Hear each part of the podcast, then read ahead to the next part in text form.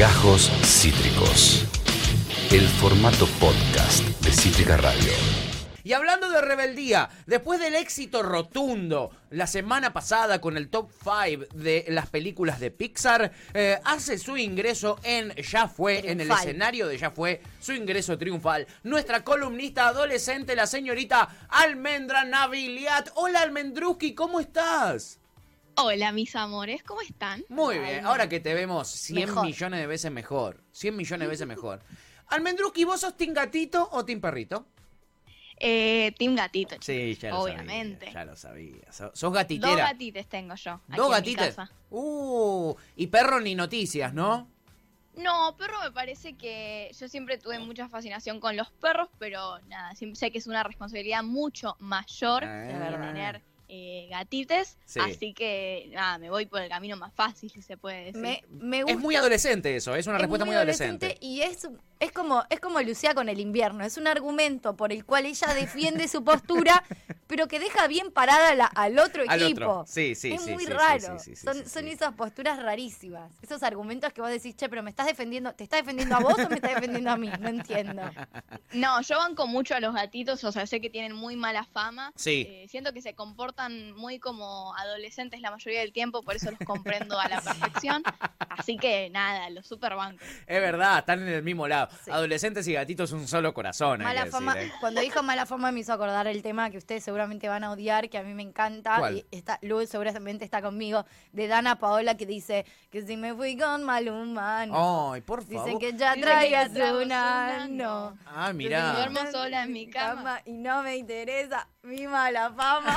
Por Vamos, favor. tuta. Pensé Te que ibas a cantar un tema de mala fama, no Qué sé. mala fama, mala fama de favor. Paola, que si me fui con... ente- o Chicos. sea, ¿entendés que es Chicas. una persona que tiene un tema donde dice que si me fui con Osuna no?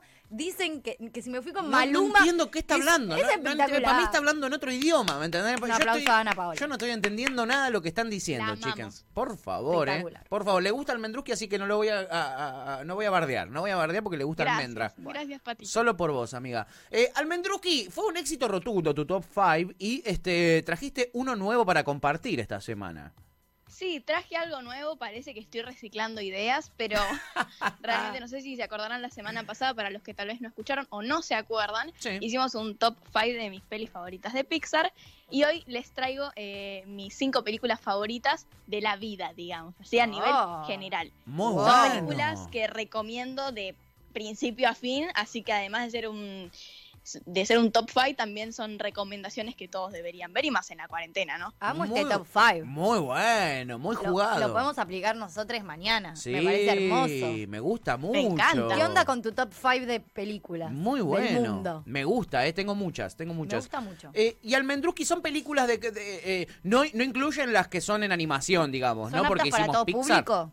Eso. ¿Son ATP? En el, ahora van a ver en el puesto número 5, que ya, ya vamos para allá, Dale, hay vamos. una película animada que no es de Pixar, pero me parece que no había que dejar afuera una película que me marcó, digamos, Sí. y que es animada porque amamos los dibujitos, chicos. Obvio. Son lo siempre. más. Siempre dibujitos, nunca indibujitos, hay que decirlo. Pero, es- Total. pero retomo la pregunta. ¿Las 5 son ATP o dudoso? Dudoso. Me encanta. Ya, empecemos. Uh. Ya, ya. Bueno, vamos con las 5, a ver. A ver, en el puesto número 5 tenemos eh, Enredados. Sí. Ajá. ¿La vieron? No. Bueno, No. es una película de Disney, es una de las princesas más recientes, si se puede decir, es del año 2010. Ujú. Es una de las películas que cuando era chica más me marcó y más fanatismo tenía. Eh, he festejado dos veces ahí a mi cumpleaños con temática Rapunzel, así que imagínense fanatismo a mil. Encima, además de que me ha marcado mucho de, de muy chiquita, con lo, lo bien hecha que estaba la animación, lo buena que era la historia y lo hermosa que era Rapunzel, desde su personalidad hasta ella misma, Sí. eh, nada, hasta el día de hoy trato de, de verla lo, lo más seguido posible porque me sigue pareciendo genial y me encanta. Qué bueno. Y, y me gustaría que todos pudieran verla porque realmente está muy bien hecha y la historia es muy linda, es muy adorable. Eh, no sé si sabían, pero eh, Disney fue la película número 50 que salió de, de esta industria. Sí. Y bueno, decidieron eh, como celebrarlo sacando este proyecto que es Enredados, que estuvo encajonado por muchos, muchas, muchas décadas, Sí. hasta el día en el que pudieron hacer la animación 100% por computadora. Esta película es la primer película 100% animada por computadora de eh, Disney, digamos, bueno. ¿no? Ah, mira qué bueno O eso. sea, no es, como una- es como la historia de Rapunzel más moderna. Eh, algo así. O sea, que esa es siempre Rapunzel, Disney digamos. trata de eh, hacer las historias de los hermanos Grimm, pero mucho más light, Claro, digamos. Claro. También hay una historia de los hermanos Grimm de Rapunzel que es súper turbia, Sí. eh, pero que Disney la hace como súper amigable para, para las niñas y Sí. también para, para los jóvenes que quieran verla. Para ustedes también la pueden ver. Yo tengo ganas de verla ahora. Recordemos, Rapunzel es la princesa, la que tiene el pelo súper largo y que está en una torre. Exactamente. Esa es. No sé cuánto tiempo habrá pasado hasta que pudieron animar todos los mini cabellitos de Rapunzel, porque realmente no sé si mide como 20 metros esa Esa cabellera, el ¿no? pelo ese Wow. que le recorre todo el pueblo. Y muy bien animado. Eh, eh, el, el pelo tiene un lugar muy protagonista eh, en esta película, por lo que pudimos ver recién en las imágenes de twitch.tv barra cítrica radio. eh, y se nota un laburazo, ¿no? Ahí eh, eh, de Disney. Bueno, me la anoto esa para verla porque no la vi. ¿Y quién está en el top 4? En el top 4 tenemos a Alicia a través del espejo, una película Ah. del año 2016. Sí. ¿La han visto? Eh, no la vi, sé cuál es, pero no la vi. Por supuesto Ah, que sí. ¿Vos la Dirige, viste? ¿La viste? Dirige Tim Burton. Claro, esa Sí. es. Amo. No hay ninguna película de Tim Burton que no esté en mi haber. Me encanta. Es la secuela de Alicia en el País de las Maravillas. Sí. con eh, un mensaje muy claro con respecto al valor del tiempo y creo que es lo que más me gusta. Aparece el tiempo personificado, aparece como un personaje más y eso me parece súper, eh, muy- me parece súper interesante y me parece muy lindo como, como, cómo lo crearon, digamos. Me parece que, que es un gran personaje y que tiene mucho, mucha presencia en esta película. Mira, ¿de qué, de qué La trata? película- Porque es la, es la secuela de Alicia en el País de las Maravillas. ¿Qué, qué sucede en esta segunda película? Porque no tengo ni idea. En la segunda película, o sea, en esta sucede que Alicia eh, eh, o sea, encuentra la manera de volver al país de las maravillas y se encuentra con que el sombrerero está muy enfermo debido a un trauma que, que vivió, digamos. Sí. Entonces nadie sabe bien cómo, cómo hacer para que vuelva a ser el sombrerero con la locura de la anterior película. Entonces ella toma la decisión de enfrentar al tiempo y robarle su máquina del tiempo para volver al pasado y evitar ese hecho traumático. Ah, mira Entonces es una locura porque realmente tiene presencia en toda la película este personaje que es mi favorito de toda la película, de toda la segunda película, y nos deja una enseñanza muy muy clara con respecto al valor del tiempo y de cómo las cosas no se pueden cambiar, pero sí se puede aprender mucho. Qué digamos. lindo. Entonces es muy interesante. La película sí fue muy criticada, Sí. los críticos la detestaron, dijeron que no era una historia sólida, no, lo- no lo suficiente como para hacer una película, pero a la vez eh, me, a mí de- es de mis favoritas sin dudas, eh, más allá de lo hermosa que es visualmente, sí. Es algo también Es algo, perdón, muy parecido a que pasó con el libro. O sea, las dos, digamos, eh, la secuela, o sea, Alicia a través del espejo, también es eh, la secuela de Alicia en el País de las Maravillas, el libro de Lewis Claro. Carroll.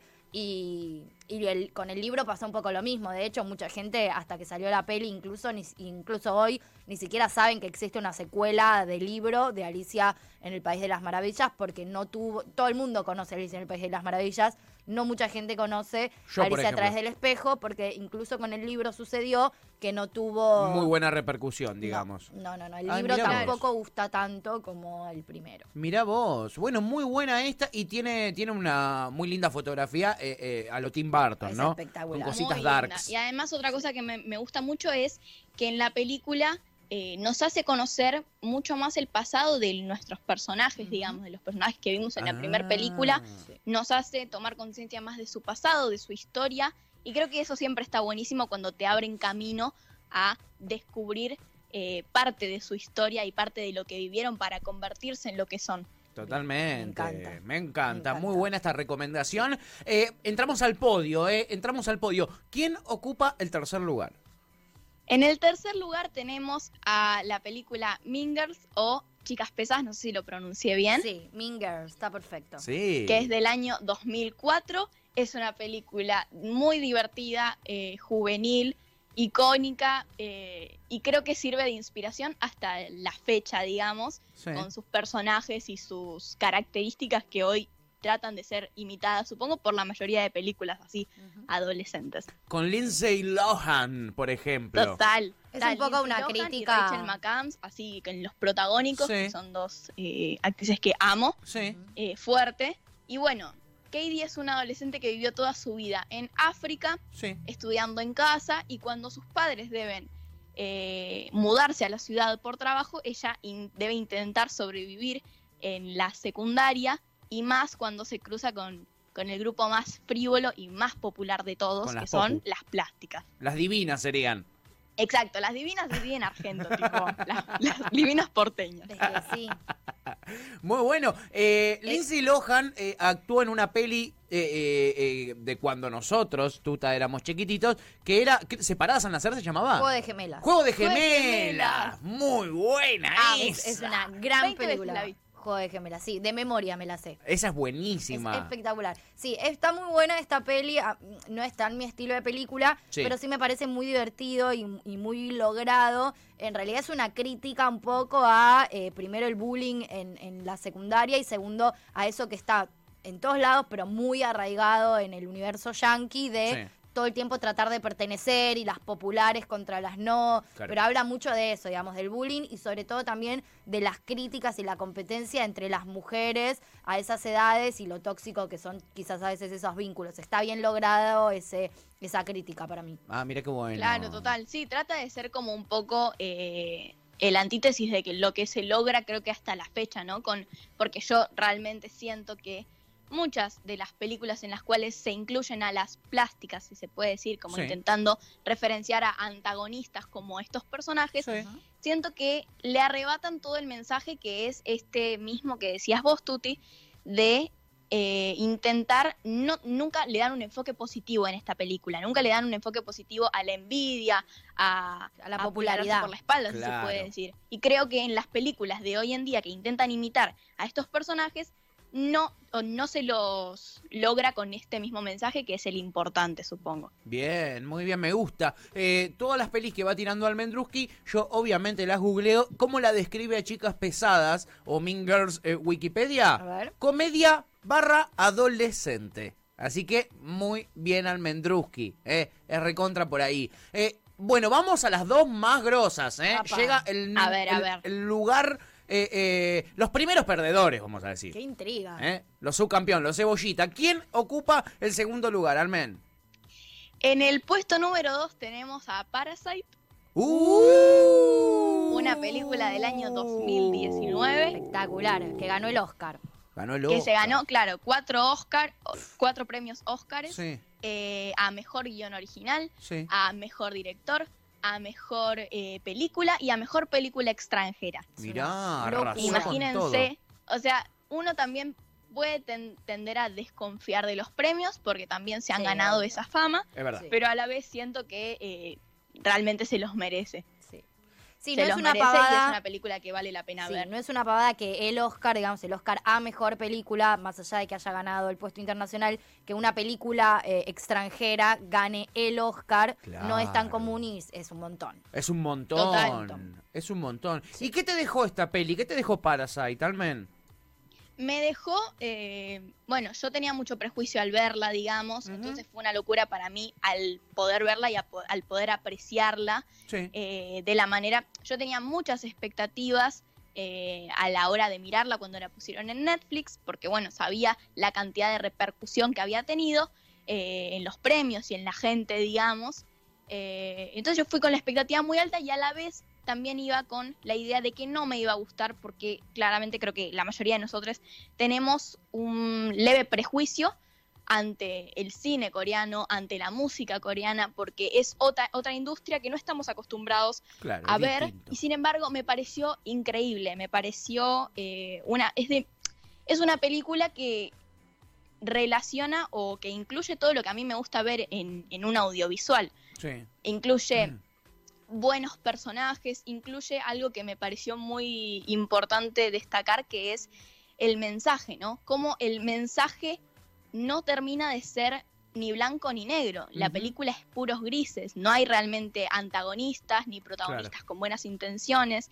Y eso es muy importante porque abre, se abre al debate. Y Claro. me parece que es algo genial y es algo que predomina durante toda la película. Es una película larga, dura Sí. aproximadamente dos horas y diez minutos, pero cada momento, cada desarrollo está bien logrado Es y requiere ese tiempo para, para hacer la película que es. Sí.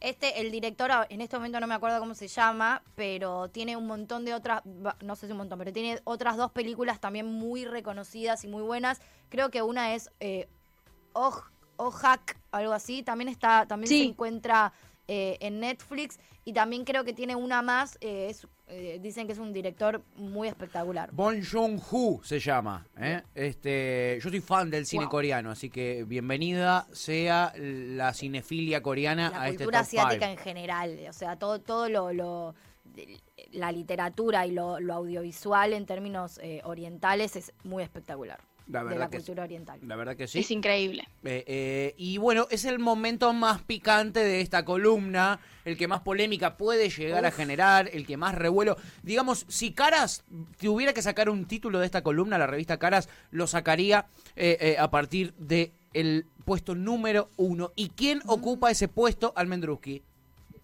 El puesto número uno se lo lleva la gran película protagonizada por Natalie Portman del año 2010, que Uh, es El sé. Cisne Negro. Ay, ya sabía. Heavy metal. Brillante. ¿La vieron? Sí, por supuesto. Heavy, ¿eh? Mil veces. Amo, amo, amo. Yo la he visto tres veces de lo mucho que me gusta. Eh, es una película que cuenta la historia de Nina, nuestra protagonista, que es una bailarina de ballet perfeccionista, con una madre sobreprotectora y muy controladora, que no la deja crecer en su mayor expresión, digamos. Sí. Ella se obsesiona con conseguir un papel protagónico en la obra que se está ensayando en, en su academia. Y bueno, la vemos poco a poco cómo pierde la cordura y cómo se, se ve su poca estabilidad psicológica y la vemos desmoronarse a medida que transcurre la película. Y eso es de lo mejor que vi en, de- en películas. Esta sí digamos. que no es ATP, ¿eh? No, esta no. Y es un drama dramón, ¿eh? Es un drama, drama. Es un dramón. ¿Cómo se llama la, la, ay, ¿cómo? Eh, la otra actriz? que- Mila Kunis. Uf, Mila me, Kunis. me La enloquece. amo. Mila Kunis es como... La amamos fuerte, o Mila Kunis. La amamos fuerte. perdidamente enamorada. Es el estereotipo de mujer que Ucraniana me, ella. que me vuelve loca, pero a otro nivel. Y no, no recuerdo en este momento, estoy muy mal con los nombres hoy, pero me parece que es eh, del mismo director, perdón, tuve como un momento de cine, de, de directores. De que- cinefilia. sí. Eh, del mismo director, si, si mal no tengo, de Requiem por un sueño. Sí, es el mismo. Es, Es, el mismo director de Requiem por un sueño, ¿no? Sí, sí, sí, bueno, sí, sí. también ahí trabaja. eh, uy. Natalie Portman. No, no, Mila no. Kunis. Eh, la, la- la que es la, la, que supuestamente viene a reemplazar Nina. Ah, sí, eh, no me sale el nombre. Otra de las tampoco. mejores actrices que actúa en todas las películas de Tim Burton. Sí, bueno, no me, no me sale, Bueno, no me en sale. fin. Pero esa actriz actúa también. Exactamente, y es una. Es, Requiem por un sueño todavía no la veas, Almen. Es así que no es apta ni en No pedo. ATP, no es bueno, hasta los ATP. 16, 17, yo te diría que no la veas. Eh, pero es un gran director también. Muy Voy a- voy a bueno. ¿Qué es lo que más te gustó, Almen, del cine negro? Porque es una peli eh, heavy, ¿no? Pesada, oscura por momentos también. ¿Qué es lo que más te gustó a vos como adolescente? Sí, es una peli muy oscura. Eh, creo que lo que más me gustó fue todo el compromiso, digamos, que Sí. tuvo Natalie para interpretar a, a esta bailarina, Sí. ya desde su pérdida de peso para llegar a- al peso ideal de, Sí. de- de- de esta bailarina que tuvo que bajar como 10 kilos, Sí. hasta su preparación para bailar ballet y lo impresionante que, es ver verla bailar, digamos, y todas las coreografías, como que me llega un montón. Y a la vez también me gusta mucho que sea una película para interpretar, que cada uno pueda tener su propia opinión sobre esta y que cada uno pueda interpretarla como mejor le parezca o como realmente piense que es. Ese tipo de cine, ese tipo de historias me vuelan la cabeza. Muy bueno, Sí. gran top 5. Espectacular. La actriz que decíamos era Winona Ryder. pero- Winona, Perdón, no ahí sé está. cómo Ay, no nos acordamos eso. Stranger Things, que Sí. ahora parece tipo Exactamente. Total. bien protagónico. Y el Sí. director es Darren Aronofsky. Sí. Realmente No vale la pena. Yo vi ruso. otra película también de él hace muy poco que, au- aunque actúa Jennifer Lawrence, que es una también de mis actrices favoritas, la peli es medio heavy. Se llama Mother, tipo madre. Es muy oscura, muy al estilo igual Black Swan, o sea, Sí, Cisne Cisne Negro. Negro. Ah, Va por ahí, va sí, por ahí. Le gusta sí. la oscuridad, le Si gusta les la oscuridad. Si les gusta ese estilo, mírenla. A mí no me terminó de cerrar como, como, estas, como estas otras dos. Requiem, que me es un...